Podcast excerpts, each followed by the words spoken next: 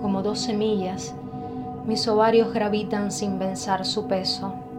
En el vacío recuerdo la fuga, el vuelo que permitió otro cuerpo, pero su carga hace notar la fuerza de esta mujer fragmentada más allá del sexo.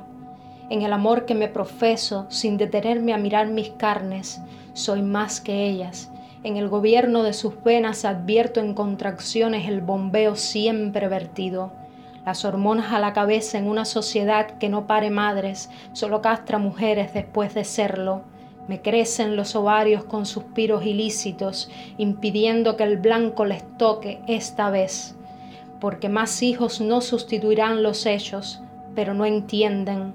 En protesta bañan en carmesí cada mes, ofreciendo entre tiempos la divina satisfacción de volar con ellos. Una madre feliz no olvida ser mujer, se estacía como un hombre en el deseo de más carne. Una mujer feliz lleva los ovarios libres de culpa.